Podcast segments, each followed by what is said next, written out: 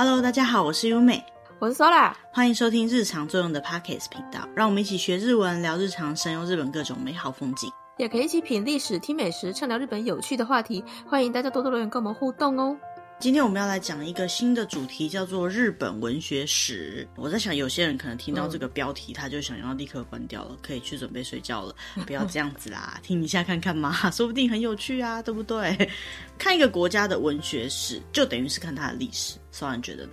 嗯嗯，对啊，是一个文化的表现嘛。对，因为它一定是在不同的朝代、不同的背景之下，作品会反映出那个朝代的人想要留下来、想要记录的东西。所以一般来说，在太平盛世的情况下，就会有更多大家娱乐的那种描述；那在战争的情况下呢，嗯、可能就会有更多英雄主义的那种故事。我们今天要讲的文学史，因为是纵观，所以说不会讲得非常的详细，大略的介绍那个时代一些比较具代表性的作品。以后如果说对于某几个作品比较有名的，或者是比较具主题性的，我们可能会另外单独的再把它找出来跟大家分享。如果讲到现代的文学，就是比较新的文学的话，就跟我们上次在介绍文学赏、文学的大奖会比较接近。所以说今天大概是介绍比较久一点点的，大概到近代史左右的部分。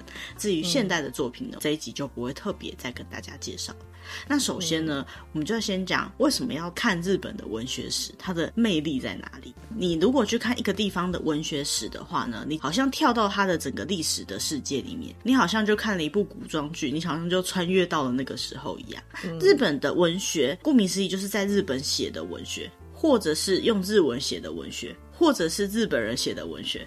都可以叫做日本文学。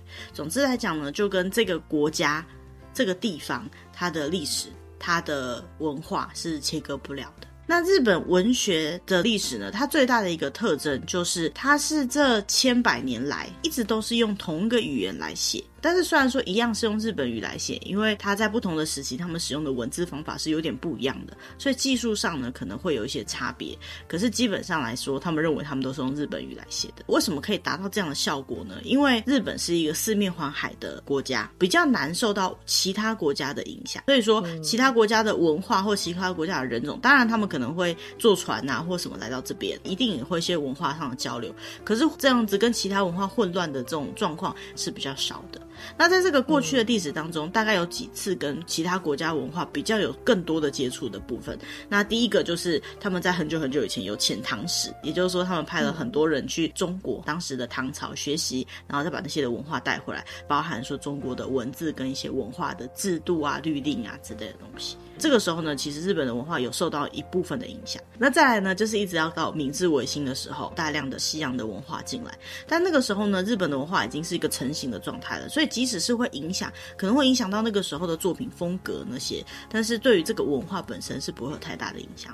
那至于文化的融合的部分呢，日本他们一直都是一个国内的自己的文化会有各种不同的，比如说像是北海道他们的原住民的文化跟。最南边哈，他们现在像是冲绳那个地方，原本也是有琉球文化的。这些文化呢，其实某个程度来讲，都有跟日本的文化混合，或者是日本本土的文化比较强势的情况下，就会强势覆盖了这些地方的文化。那我们今天想这个日本文学史，它的主视角就是会以他们本岛中土地区这样的感觉来去讲。那在读这些过去的作品的过程当中呢，我们就可以去感受到他在这个历史，就是那个时期的人怎么样生活，然后那个时候对他们来讲，什么东西是想要留下来的。因为文学的关系，它还包含说写的人他的一些。情感，所以除了去看他们的生活方式以外呢，也可以看到他们那个时候的一些主要的中心思想，比如说他们对于娱乐是什么样的看法，他们对于战争是什么样的看法。有人说，看书的过程中，在书中我们好像就跟这个作者经过了这么漫长的时间跟空间的间隔之后，突然间连到一条线上。我们去细心的、认真的，哈，去跟他们做连接，去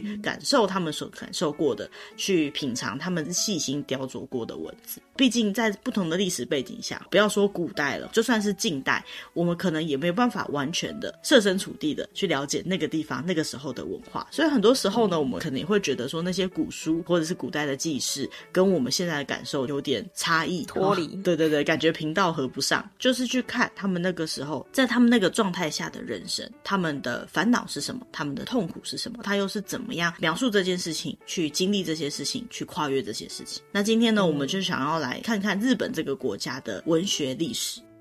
好，那讲到文学历史的话呢，就必须要用历史这个角度来讲。所以，我们今天呢会主要以年代简略的年表这样的顺序来介绍。第一个时代要开始追溯到西元五百九十二年到七百九十三年那个时候，在日本是飞鸟到奈良时代，具代表性的文化就是飞鸟文化、白凤文化、天平文化这些文化时期。飞鸟时代呢，就是在西元五百九十二年那个时候，日本的首都，当时主要政权的主要首都放在飞鸟这个地方，所以就称为飞鸟时代。嗯、那后来在七百一十年的时候呢，他们就迁都到平城，就是所谓的奈良时代。那这个时期呢，比较有名的人物就是推古天皇圣德太子、苏我氏这些政权。嗯、那在七百零一年的时候呢，他们用唐朝传过来的一些律令制度，去制定了新的国家的体制。这样的体制呢，就建立了他们。后来的中央集权的这样的国家体制，也就是说，日本这个国家的概念是在大概七百零一年左右建立出来的。那在那个时期呢，同时还有佛教跟汉字传入到日本，所以呢，在日本国内呢，就大量开始推广使用汉文。他们把他们原本讲话的那个语言呢，再对上汉字的一些字，最后就做出万叶假名。万叶假名普遍之后呢，他们就开始有更多方式可以记录他们想要讲的东西。所以文学的历史大概就从这个时候开始的。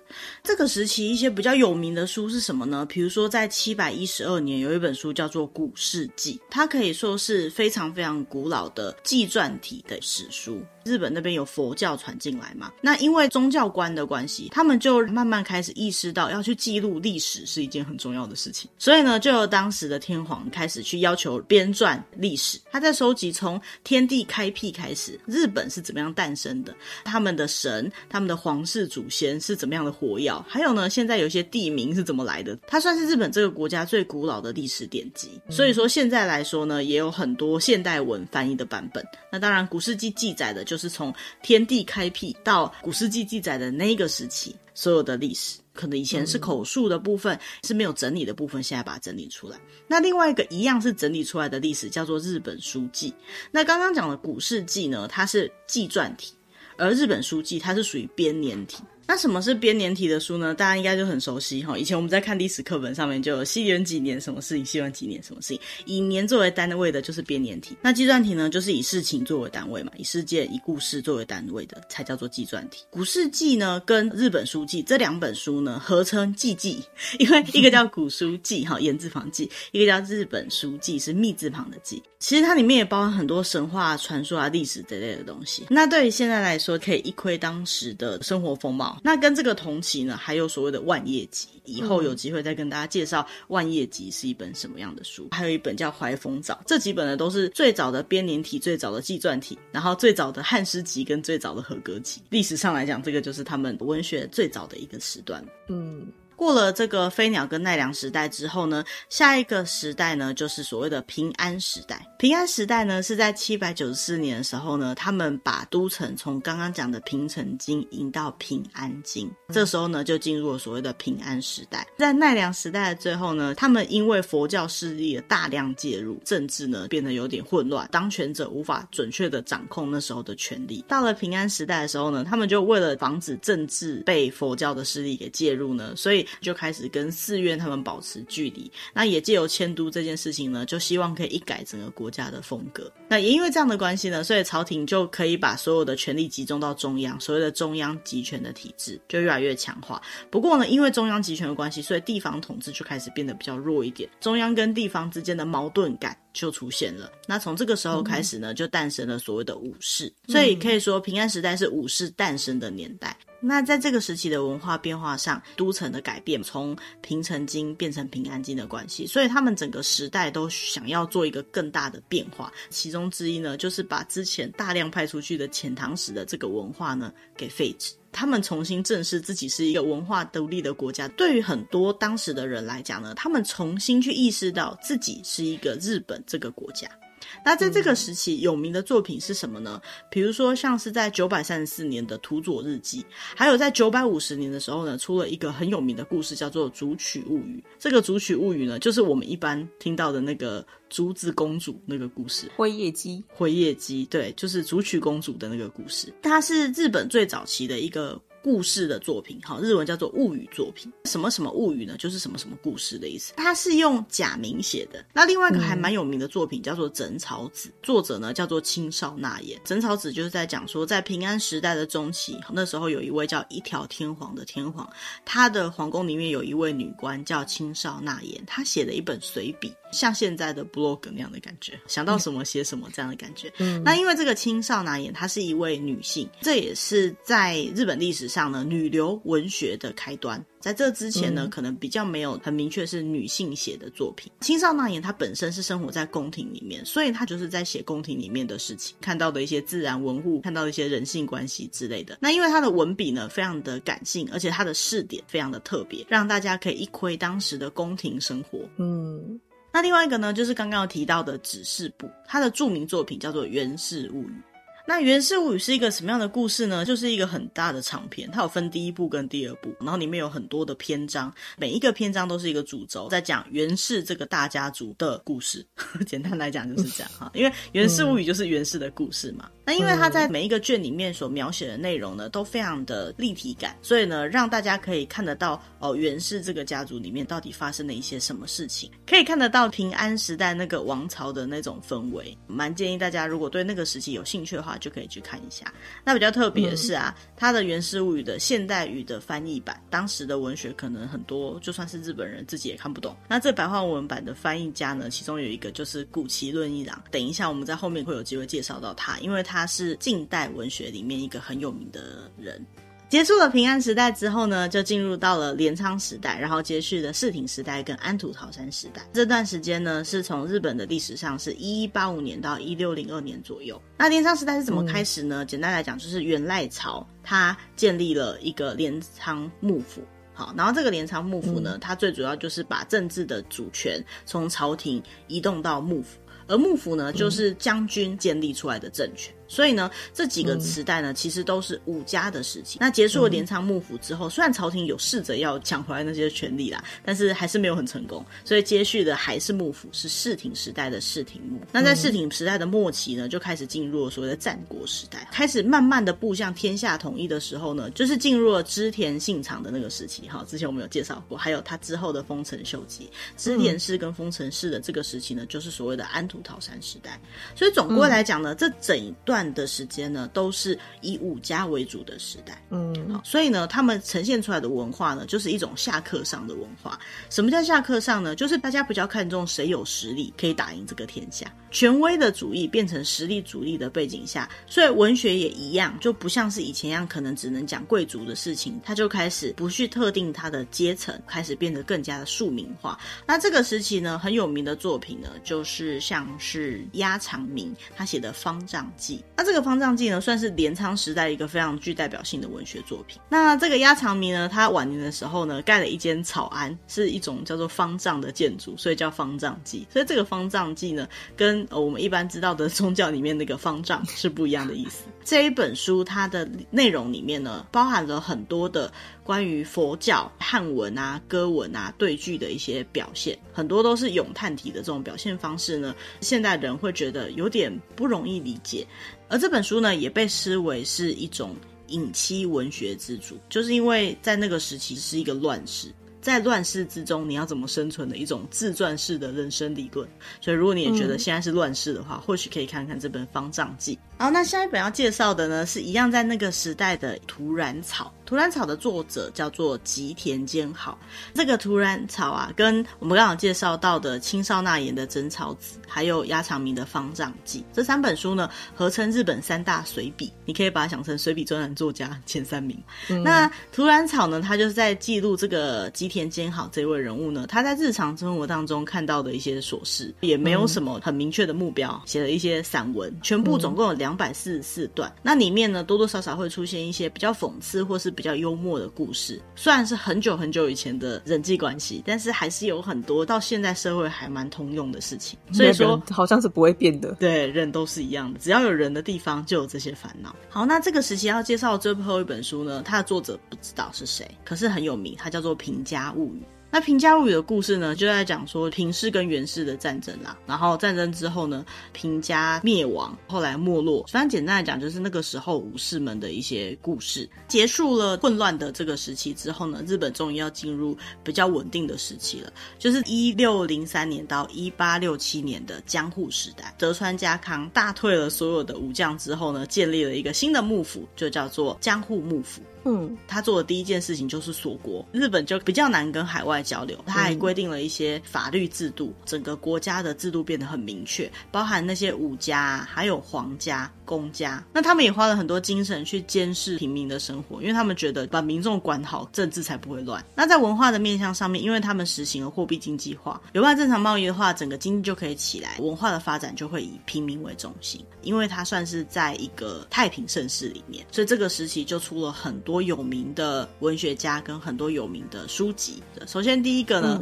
它是一本很特别的书，书名叫做《好色一代男》，就是你想到那个好色。它的作者名称叫做井原西鹤。那这个《好色一代男》是在日本江户时代前期的一个代表性的文学作品。整本书呢有八卷，然后有八册。这本书里面呢，如同它的书名一样。他就在写一些形形色色的事情，所以他充满着感官的刺激。那除此之外呢，他对人物的刻画非常的入微，而且他对整个情节都描写的精彩生动。对当时的风土文化哈，他有一些很精致、很出色的描述。所以说。其实不管你要把它当做 A 书，呃，就是情色小说哈，或者是能小说，或者是所谓的通俗小说来讲，它说的是一个很特别的杰作。那这个部分呢，嗯、对日本后世的文学创作者，传说中有非常深远的影响。那我个人是没看过这本书，不过我大概可以理解，在那个时期这样的书会很红，然后流传于后世，就可以理解日本现在的一些特殊的文化，比如像 AV 的文化，哈，怎么可以这么厉害，哦、对不对？官能小说，官能小说，我觉得这本来就是人性的一面。面啦，只是说有些国家他会尽其所能去压抑这个部分，但也压不住。如果它能够流传下来的话，那就代表说他们整个文化背景上面对于这样子比较情色之类的事情呢，是可以嗯比较包容的，包容的，对，可以把它当做大众文学的角度来看待的。好，那下一个是一本游记，它叫做《奥之细道》。《奥之细道》的作者很有名，叫做松尾芭蕉。为什么很有名呢？因为松尾芭蕉是一个很有名写俳句的人，那我们之前在讲排剧的那一集里面也有提到他，如果有兴趣的话，可以去听听看。那《奥之西道》这本书呢，它就是松尾芭蕉跟他的学生叫做和和真良，他们两个人去旅行的游记。那为什么他们要进行这段旅游呢？是因为正好那个时候是芭蕉他很崇拜的一个应该是人物啦，哈，他叫做西行，他去世的五百周年，所以呢，他就从江户出发，经过澳洲、日本的澳洲、北陆道等等的地方，再回到江户。那他就把沿途的所见所闻跟感想写下来，变成这个作品。他们整个行程其实很远哦，总共有两千四百公里这么远，他需要耗时一百五十天左右，同时收集的大概就是日本东北那个地方的一些。些古籍啊，跟一些相关的记录，他的学生也有写书，几百年后啦，才被后世发现说，跟他一起旅行的这个真良呢，他也写了一个随行的日记。所以有兴趣的人可以去看看《奥之西道》，看看是怎么记录那个时候的文学。当时的江户风情。对对对。那最后一本要介绍江户时代的有名作品呢，叫做《东海道中犀利毛》。我为什么想要介绍它？是因为它的名字很特别。这个东海道就是我们知道的中海道，嗯、中也是我们可以理解的嘛。然后犀是膝盖的犀，利是可以吃的那个栗子的栗，犀利毛，毛就是毛发的毛。利毛呢，就是指栗子颜色的马的意思。嗯，犀利毛呢，就是指用自己的膝盖代替马，也就是徒步旅行的意思啊。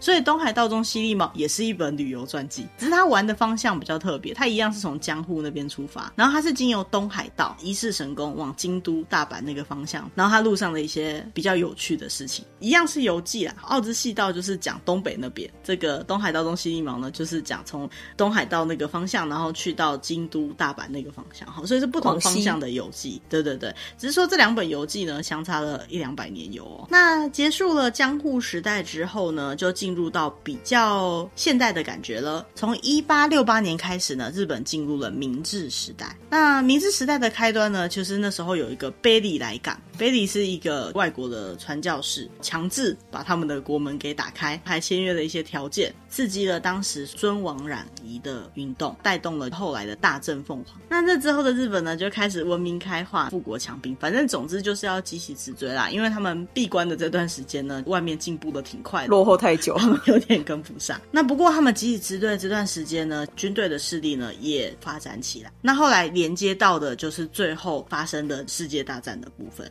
昭和年代呢，迎来了日本的战败。这整段时间，从明治经到大正经到昭和呢，是日本文化变化很快很快的一个时期。他们必须要重新去审视自己在文化上面的定义。那以前呢是比较有阶级制度的，从这时候开始，他们就进入了四民平等的时代。也就是说呢，以前那种阶级、那种身份呢，就慢慢的开始消除了，取而代之的是大家都是日本国的国民这样子的概念。经历了世界大战之后呢，日本的整个文化也有很大的不一样。他们也跟我们一样，有经过白话文运动，造成了后来大众文学变得更加普遍，变成说都可以很轻易的写出大家都看得懂的书。所以说，真正的大众文学的时代呢，其实是从昭和时代开始的，二战前后左右的事情。那这里要介绍的作品比较多一点。第一个要讲的有一本书叫做《小说神髓》，它就是在讲关于小说的事情。那为什么要提到这本书呢？因为很多的人他后来开始写小说，都是看了这本《小说神髓》的启发而开始写的。所以，《小说神髓》比较像什么呢？像是我们现在的工具书，教你写小说的书，如何躺着学会写小说之类的。因为很多人开始写小说，所以整个文学就变得很发达。那也因为它是对我们来讲是相对的近代，所以保留到现在的作品还非常的多。那其中呢，蛮有名的就是像有一个作者叫做森欧外，他写的书叫做《舞姬》。浪漫主义的一本书，有点像他自己的自传，但又有点像是一个架空的故事。那因为森鸥外他本人也到德国去留学，嗯、所以呢，这故事就在讲说，有一个人他在德国留学的时候认识了一个女性，然后他就跟她谈恋爱，最后他就把她甩了，选择自己的亨通大道。像这样的作品啊，他们自己的留学中的体验，所以对于当时来讲呢，有些人可能没有海外留学的经验，就会去看这样的书，去想象海外留学或是出国是一个什么样的感觉。嗯，那除了浪漫主义以外呢，那时候也有一些理想主义的书。有一本书叫做《五重塔》，它是一个叫做幸田路伴的人写的书。然后他就写说，有一个人他要盖一个五重塔，然后他在盖这个过程当中，他就抛弃了所有的人情世故、人情道德，非常专注的在盖他的五重塔。然后到最后，他就几乎成魔这样子的感觉，走火入魔，走火入魔的盖塔。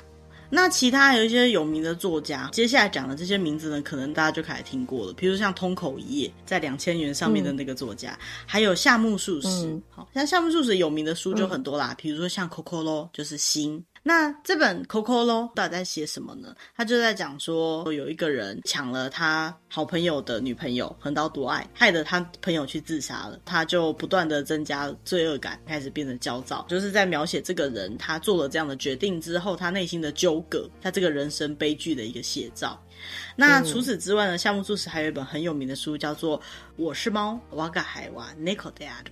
他就在讲说，以猫的视角啊，这只猫刚出生没多久就被丢掉的野猫，后来就被一个人他捡到，他就在这个家里面生活。好，以猫的视角来描写的，算是一个蛮崭新的题材啊，在当时。嗯，那除此之外呢，还有像芥川龙之介、罗生门很有名，还有川端康成他的《雪国》跟古崎润一郎的《戏雪》。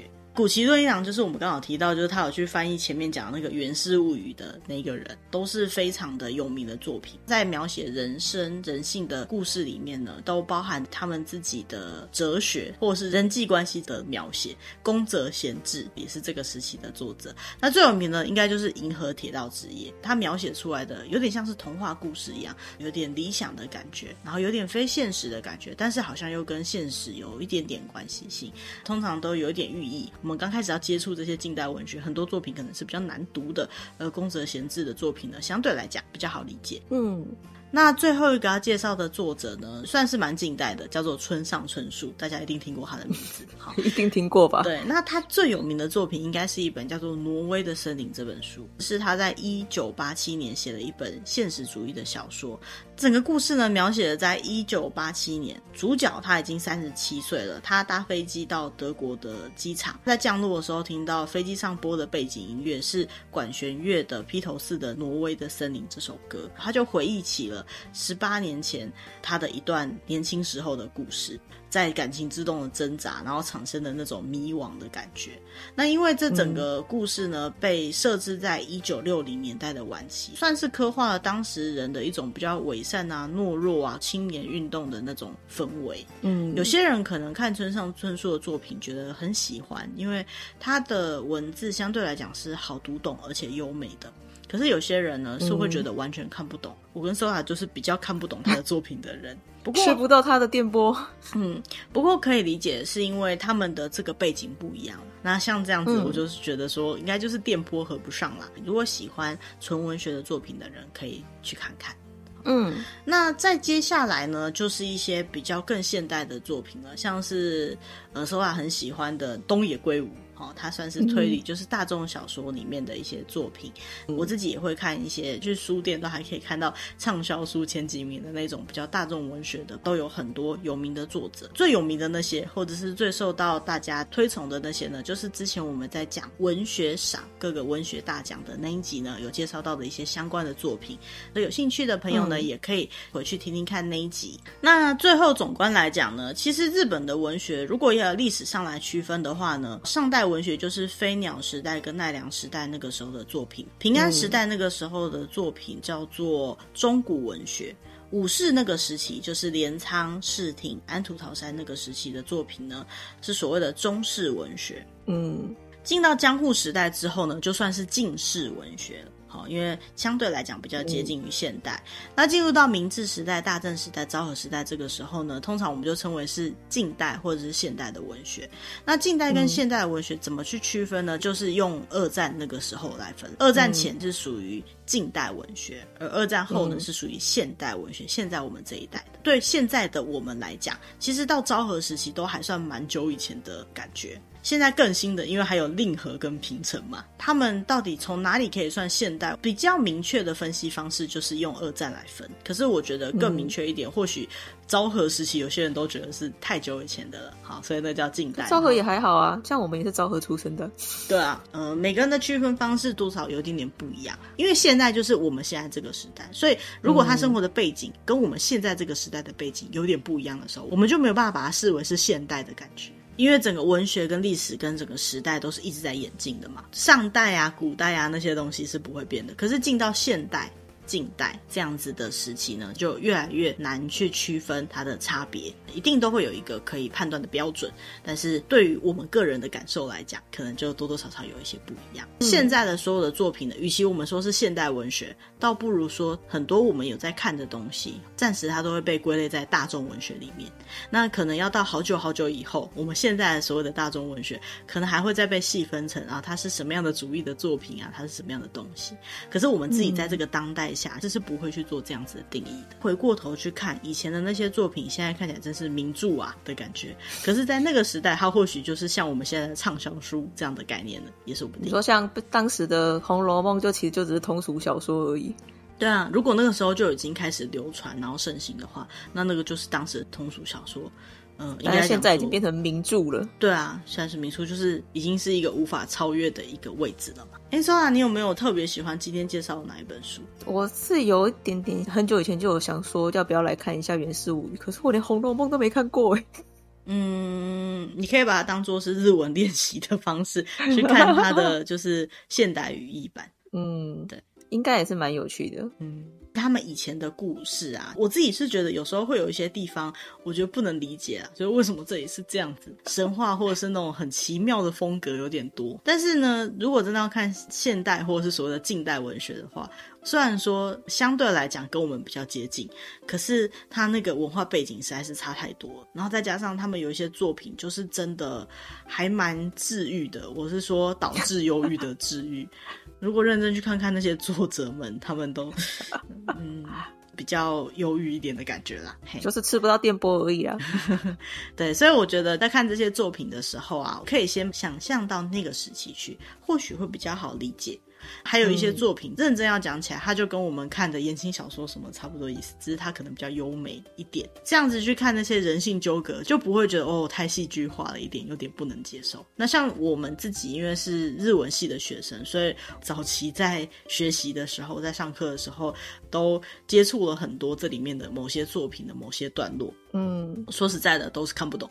对，就是那个时候觉得看不懂，可能包含日文程度没那么高，所以看不懂。但是现在再回过头去看。日文本身可能不构成问题，或是你真的去翻了中译本来看，你还是会发现你看不懂。这个可能就是跟作者的频率没有办法对上。就像我们最一开始提到的，嗯、呃，文学好看人家的作品本来就是超越时空的一个连接嘛，所以你的确是跟他连接到你在读他雕琢的文字，可是你不一定可以细细的把它品进去自己的心里面，因为毕竟我们跟他们是完全不同的人。好，但是如果有机会你遇到可以品进去的情况，嗯，或者是说，如果你可以吸收到那么一点点当时的氛围，或者是你可以去感受到他们的那些纠葛的话，我觉得也就不枉，就是我们做了这么特别的一个时间跟空间的连接。看书，我觉得不一定真的要从书中学习到什么，能够感受到什么，能够去体会一个你永远不可能去体会到的时空背景，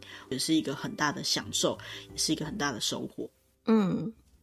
好，那今天跟大家介绍日本的文学史，好，简单的讲就讲到这里。关于这里面的任何一本作品，或者是说哪一个时代你有兴趣的话呢，可以留言告诉我们，或许有机会可以再更深入一点帮大家导读这相关的资讯。嗯、可以在我们的节目的留言栏位那边有我们今天讲的这个东西主要参考的一些文章。如果说没有看到相关的技术的话呢，也可以把这些关键字拿去在网络上搜寻，都可以找到很多相关的资料。如果你真的没有办法，嗯、也没有办法静下心来，然后也没有能力把这些作品好好看完的话，也可以去看一下别人的书评。那某个程度来讲，你连接的或许不是那位作者，是这位书评的人物，说不定也可以成为下一次你要不要选择这本书的一个参考的标准之一。嗯，好，那今天的主题大概就到这边，希望大家会喜欢我们为大家准备的主题。那如果你有什么想听的主题呢，也欢迎跟我们联络。今天大概就到这边，谢谢大家，拜拜，拜拜。